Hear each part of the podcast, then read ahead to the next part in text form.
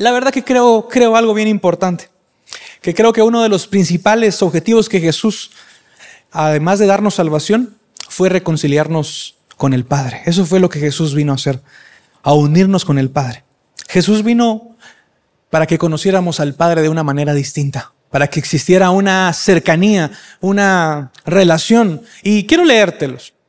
Y Juan 14, 8 al 10 dice, un momento en el que uno de sus discípulos hablaba con Jesús y le dice, Felipe le dijo, Señor, muéstranos al Padre. Y nos basta. Y Jesús le dice, tanto tiempo hace que estoy con vosotros y no me has conocido, Felipe. El que me ha visto a mí, ha visto al Padre. ¿Ha visto a quién? Al Padre. ¿Cómo pues dices tú, muéstranos al Padre? ¿No crees que soy el Padre y el Padre en mí? Las palabras que yo os hablo, no las hablo por mi propia cuenta, sino porque el Padre que mora en mí, Él hace las obras. Este es el sentir. El sentir de Jesús era que conociéramos y pudiéramos tener una cercanía, que pudiéramos ser un poco más como Jesús, porque venían características del Padre. Ese es el deseo, esa cercanía, esa comunicación, ser, estar, conocer y mantenernos en esa cercanía. Lucas 10:22 dice, todas las cosas me fueron entregadas por mi Padre. ¿Por quién? Por mi Padre. Y nadie conoce quién es el Hijo sino el Padre, ni quién es el Padre sino el Hijo, y aquel a quien el Hijo lo quiere revelar. Aquí está el secreto. Quien nos revela al Padre es el Hijo. Quien nos revela el corazón del Padre es Jesús.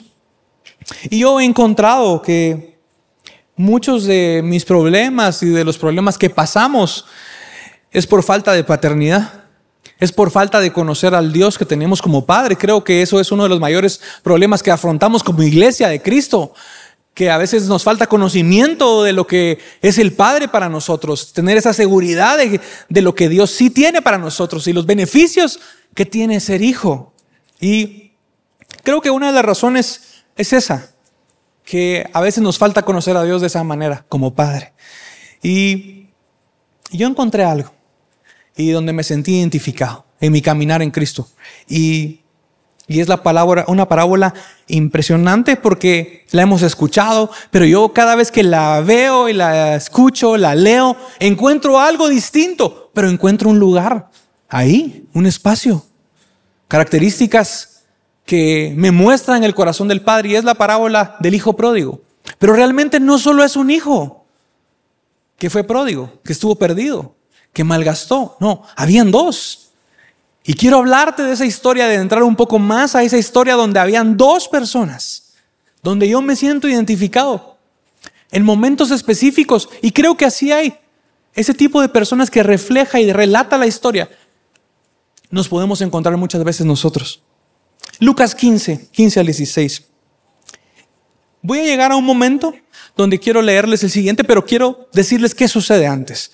Dice que el hijo viene y se acerca al padre y le dice, bueno, dame mi herencia.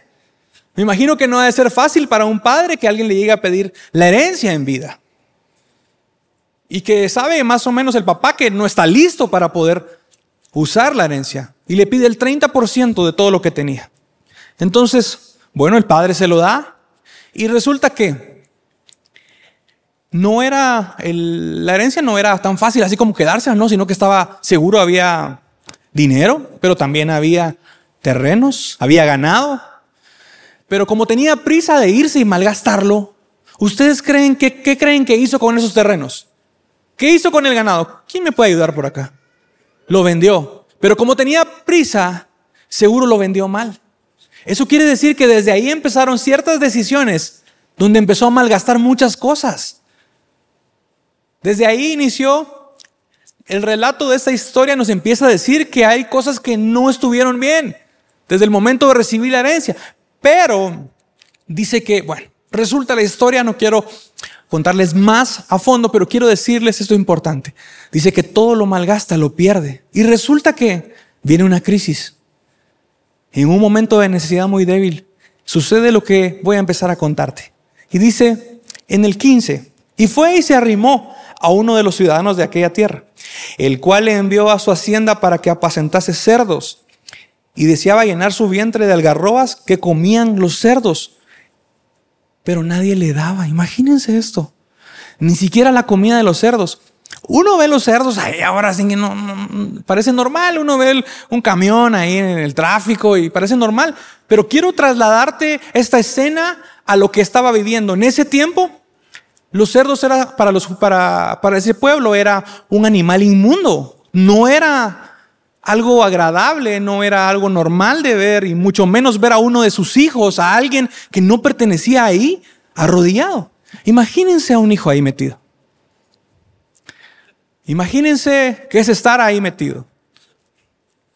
Dice que era un animal inmundo, no era fácil estar ahí. Eso quiere decir que había caído muy bajo. Ese no era el lugar de un hijo. Pero se conformaba con algarrobas lo que le dieran y ni eso podía tener. Y muchas veces estamos así, con esa actitud.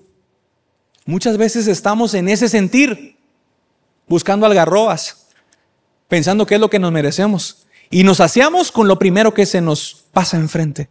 Y nos alimentamos con lo que sea. Y creemos que es lo que nos merecemos. Él se sentía que no tenía valor. Él sentía que eso era lo que merecía a causa de sus errores. Y sabes que dice, y se arrimó, dice. Esa sensación cuando se arrima uno a algo, a alguien con una pena, un sentir, eh, empezó a perder el apetito por lo que verdaderamente necesitaba. Y así nos encontramos muchas veces. Perdemos, dejamos de alimentarnos de Dios y empezamos a conformarnos. Perdemos el apetito por Dios y solo necesitamos saciarnos de cualquier cosa. Y es así cuando los síntomas empiezan a salir y dice, ah, ya no quiero ir a la iglesia el domingo, mejor hay mucho frío y en esta temporada me quedo emponchado. ¿Sí o no? Ah, el viernes de grupo, no, si es viernes, no voy a ir al grupo. Qué aburrido leer la Biblia. Pasa y sigue pasando. Y es ahí donde son síntomas, donde únicamente me conformo con lo que sea. Voy perdiendo el apetito por todo lo que Dios tiene. Así se encontraba. No sé si alguien ha visto comer un cerdo. Se agolpan. Solo les interesa comer lo que sea. Quiero decirte, iglesia de Dios, nosotros no nos pertenece ese lugar. Nosotros tenemos un Padre que nos ama, que tiene un lugar de honor para ti, que te ve diferente, que te ve como un hijo escogido por Dios Tenés un legado, tenemos herencia. Eso somos nosotros. Pero este hijo se estaba sintiendo así.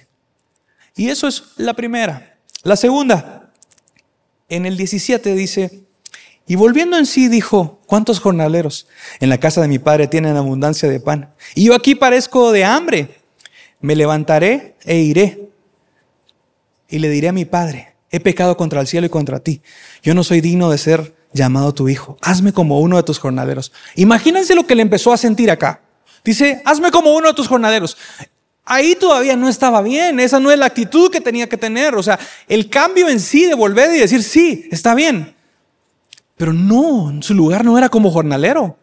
Solo pensar en una recompensa. Quiero decirte que el lugar que nos corresponde no solo es esperar las bendiciones, que Dios te bendiga económicamente. Eso no es ser seguidor de Cristo. Nuestra tarea es poder pararnos y reconocer que Dios quiere que tengamos una vida plena. Ese es el entendimiento de un hijo, no el pensamiento de solo, ah, pero voy a obtener esto. Y si pasa así, esto voy a lograr. Así se sentía, así se sentía él. Él empezó, dijo, ah, bueno, si trabajo, me va a quitar la culpa de los errores que cometí. Ah, si sirvo, empato. Pero no es así. No lo hacemos por eso. Así estaba este joven ahí y, y en la Biblia encontré también un ejemplo. Marta. Marta pensó que haciendo muchas cosas iba a agradar más al Padre. Yo te soy sincero y te abro mi corazón. Yo he estado ahí muchas veces, creyendo que por hacer muchas cosas, por servir de esta manera, por dar lo mejor, voy a ser más cercano al Padre y no es así. A veces pensamos más en hacer y no en ser. Necesitamos ser más cercanos y poder acercarnos a Dios de una manera distinta. Quiero decirte que lo que hagas o dejes de hacer Es importante, sí, pero tu corazón tiene que estar más cerca del Padre. Ese es el deseo. Eso es lo que Dios quiere hacer con nosotros. Y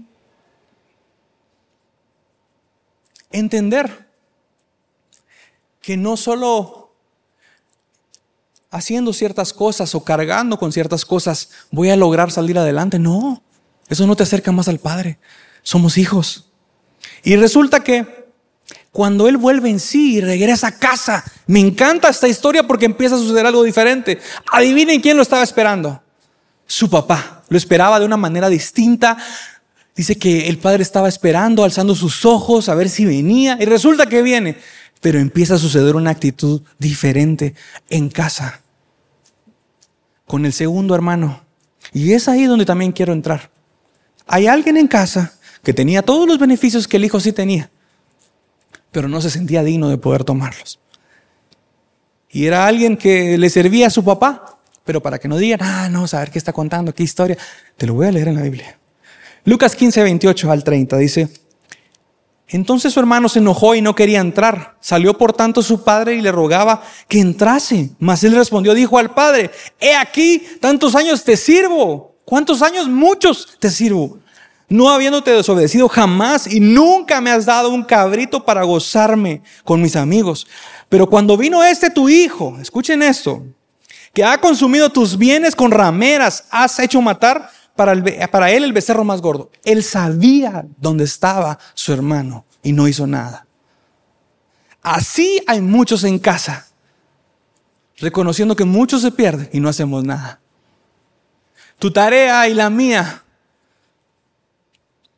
es ponernos al frente y decir, Señor, tú me llamaste. Señor, yo estoy aquí.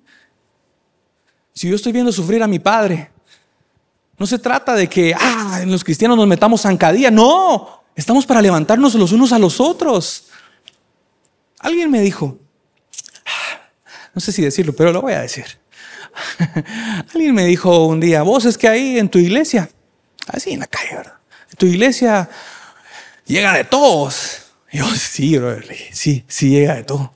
Ah, pero llega en esto, empezó a mencionar nombres de cosas y de pecados. yo le dije, la verdad que le di la mano y le dije, ¿sabes qué? Me siento tan orgulloso que me digas esto, porque están en el lugar correcto. Esa es la iglesia de Cristo. Para eso estamos acá. Para eso estamos acá. Para poder recordar que Dios nos llamó y nos, nos espera. Y entrando un poco más a esta historia y poder reconocer, dice que él estaba ahí y no se sentía digno. Acá estaba un campo tan lindo, bonito, pero ¿será que solo un hermano tenía acceso a esto o los dos? Los dos, ok. ¿Y qué hacía pensar al otro hermano que no tenía acceso? Quiero decirte que tenemos acceso. Pero lo que tenemos que quitarnos es esa mentalidad de esclavos. Tenemos que tener una mentalidad de hijos. Vemos el campo y decimos, eso es lo que mi Padre tiene para mí. Quiero decirte, iglesia de Dios, todo lo que está ahí también es para ti. Todo lo que está ahí es para nosotros. No le pongamos un limitante a Dios. ¿Sabes qué hago? Yo, yo llego a la casa de mis papás todavía. Hace varios años me fui de ahí y cuando me casé, ¿verdad? No voy a creer, ese se fue peleando, no, no, no, no. Me casé y me fui, pero yo todavía llego a la casa de mis papás y adivinen qué hago. Yo abro la refri. O sea, no tengo ni hambre, pero veo qué hay. Solo es esa sensación que quiero demostrar que quiero mi casa. ¿Sí o no? Porque tengo derecho. ¿Ustedes creen que ellos me hacen cara por hacer eso? No, mi mamá como que le da una alegría que yo abrazando. Porque yo reconozco que soy hijo. ¿Qué te hace pensar? Que Dios no es así contigo, que puedes accesar a la, a la cena del cielo y poder decir, eso tengo yo. Yo tengo acceso a la sanidad. Yo tengo acceso. Esa es la mentalidad de un hijo. Esa es la mente de un hijo, poder entender y reconocer que lo que está ahí me pertenece. Y yo en la de mi casa, lo que haya, sea de quien sea, de mi mujer, de lo que sea, me lo como. Ah, No, pero sí, tengo la libertad de poder hacerlo. Pero quiero decirte lo siguiente, somos hijos. Esa es la mentalidad que debemos de tener. Esa es la seguridad. Pero a veces estamos perdidos en la casa. Y le dice, nunca me has dado un cabrito para gozarme con mis amigos. Él no se sentía recompensado. Lo que le estaba diciendo es, a él nunca le han dado nada. Y así estamos. A veces sirviéndole a Dios en años y decimos, ¿por qué a este sí? ¿Por qué a él sí? Si yo llevo cinco años con mi grupo. ¿Por qué? A veces estamos perdidos en la casa del Señor con esa actitud.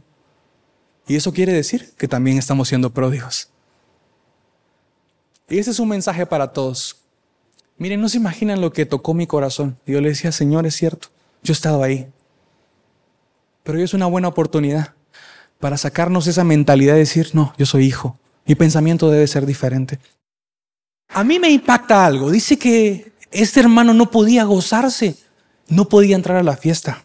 ¿Por qué no podía entrar? Si era hijo. Yo estoy seguro que habían colados ahí que no les pertenecía la fiesta, pero a él sí. ¿Cuántas veces estamos así sin gozarnos? Quiero decirte, hay cosas que Dios tiene para ti, pero no, no las tenemos porque no nos sentimos hijos. Iglesia, yo no quiero darte un mensaje de motivación, yo quiero decirte, eres hijo de Dios, te mereces muchas cosas, solo por ser hijo. No tienes que hacer mucho, solo abrirle tu corazón y decir, soy su hijo.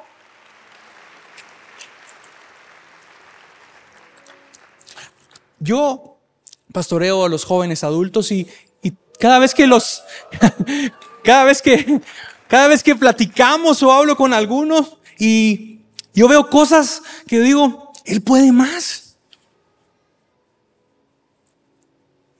Yo veo una visión diferente de su vida y le digo, podés más. Esa es mi visión, lo que yo estoy viendo. Pero no me imagino cómo lo ve el Padre. Yo estoy parado frente a muchas personas que están siendo empleadas y son empresarios.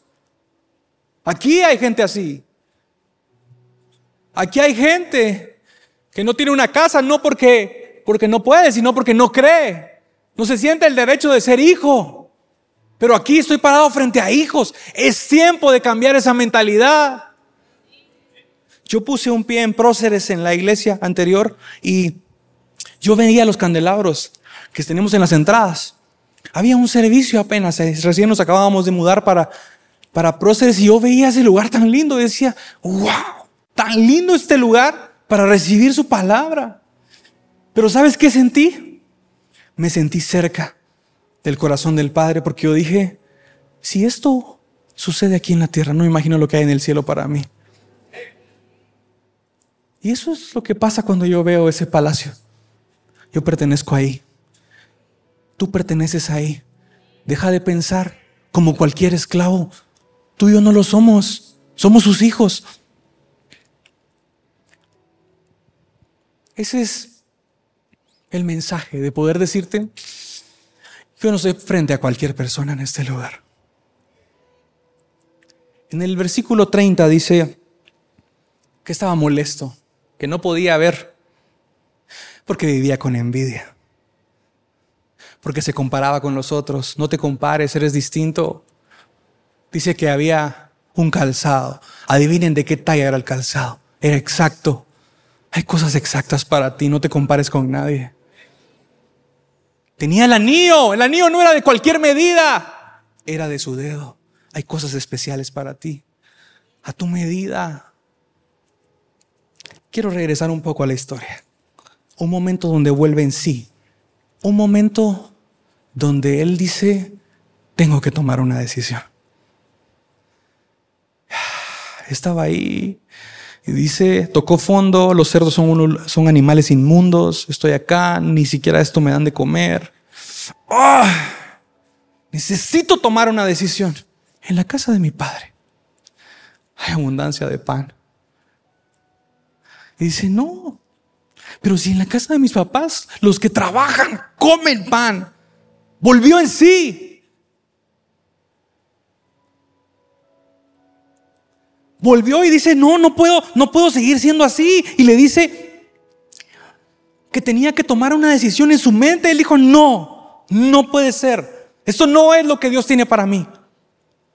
Mi papá en casa tiene abundancia de pan. Necesito volver el camino correcto.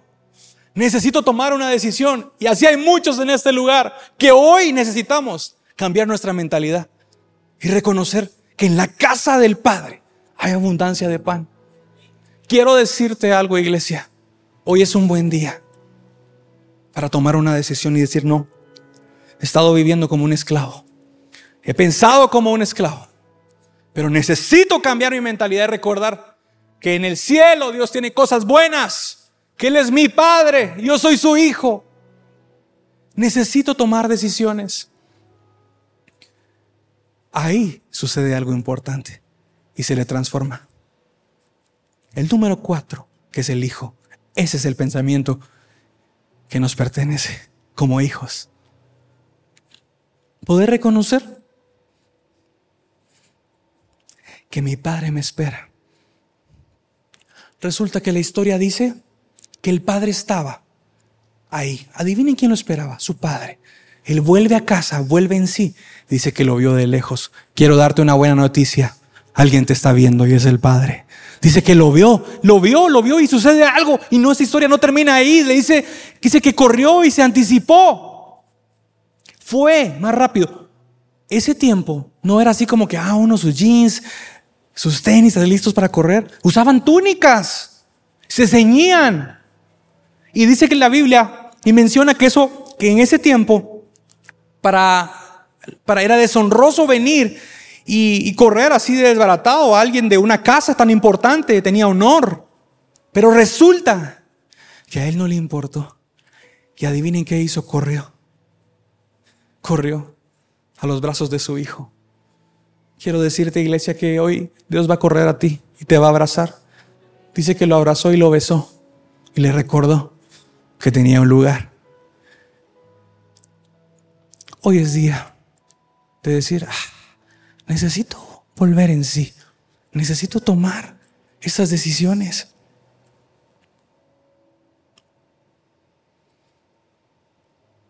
Necesito entrar. Dice que uno de los hermanos celebró, más otro no celebró, no pudo entrar. No te quedes sin celebrar. Hay cosas que sí son celebración para ti también. Estás invitado. Pero eso no se queda ahí. Y su papá le dice, ¿saben qué? Traigan el mejor vestido. ¿Saben qué? ¿A quién le quedaba? Solo a él. Tenía nombre. Anillo, que representa la identidad, reconociendo que era un heredero su calzado. Él venía descalzo. ¿Sabes quiénes caminaban descalzos en ese tiempo? Los esclavos. Él era un esclavo. Muchas veces andamos así, esperando promesas descalzos. No vas a poder caminar con ellas así. Déjame decírtelo. Hay caminos que no están diseñados para que andes descalzo, porque eres hijo. Y hay zapatos a tu medida que el Padre quiere darte esta mañana y decirte, eres hijo, no eres cualquiera.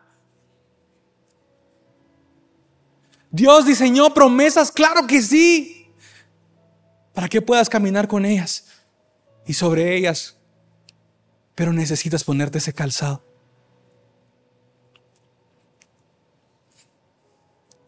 El hijo pródigo dijo, dijo, ¿qué estoy haciendo acá? Y tomó una decisión. Hoy es un día de decisiones. Y volver en sí eh, es igual a un cambio de dirección, es igual a un cambio de mentalidad. Volvió en sí en griego es una palabra ligada al arrepentimiento. El arrepentimiento es decir, un cambio en su mentalidad. Quiero decirte que quizás el hijo pródigo también sentía algo que era vergüenza, pero eso no fue lo que lo salió, lo sacó a cambiar. La vergüenza no nos cambia. El arrepentimiento sí. Así se sentía. Él también se sentía de esa manera. Pero eso no lo fue lo que lo llevó al cambio. Hoy es un día de oportunidad de decir, yo necesito cambiar mi mentalidad. Yo necesito volver al Padre. Yo necesito poder reconocer y decir los beneficios que tiene ser hijo. Hay muchos que están en la cueva y dicen, Sí, voy a salir algún día. No, hoy vas a salir de ahí. Hoy, con nuestra familia, con nuestra casa, vamos a salir de ahí. Porque tenemos un derecho, porque somos sus hijos. Tenemos un derecho. Yo quiero decirte, hoy es un buen día para cambiar esa mentalidad y poder decir y salir de acá y reconocer que somos hijos y hay muchas cosas que nos esperan. Pero también vamos a entrar a la fiesta. Y quiero hacer una pausa en este momento. ¿Qué hijo eres tú? Dice que el primero celebró a pesar de que se había equivocado. El segundo hace algo y es que se queda molesto. Yo me pongo a pensar y retrocedo un poco la historia. El segundo hijo sabía dónde estaba, el hermano. Dice que estaba con rameras, ¿o no? Eso quiere decir que sí sabía. Yo me pongo a pensar en esto. Ok, si el papá lo estaba esperando, no era la primera vez que él estaba fuera de la casa, ahí sentado triste. Seguro el hijo lo vio. ¿Por qué el hermano mayor nunca hizo nada? Hoy estaríamos contando otra parábola distinta, donde el hermano mayor fue por él.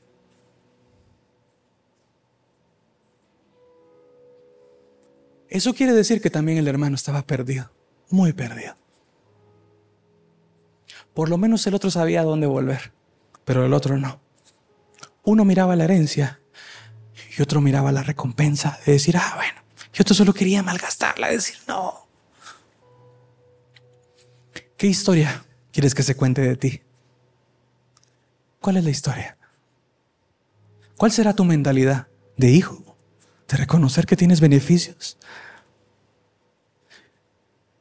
Jóvenes que estamos acá presentes, tenemos la dicha de poder estar a esta edad recibiendo este mensaje. No malgastes tu tiempo. No lo malgastes. No desperdicies tu tiempo. Úsalo. No necesitamos perder para poder reconocer. Aprendamos de la sabiduría, de lo que su palabra nos deja aprendamos esa mentalidad de hijos. Así que hoy quiero decirte algo bien importante. Eres su hijo. No eres cualquiera.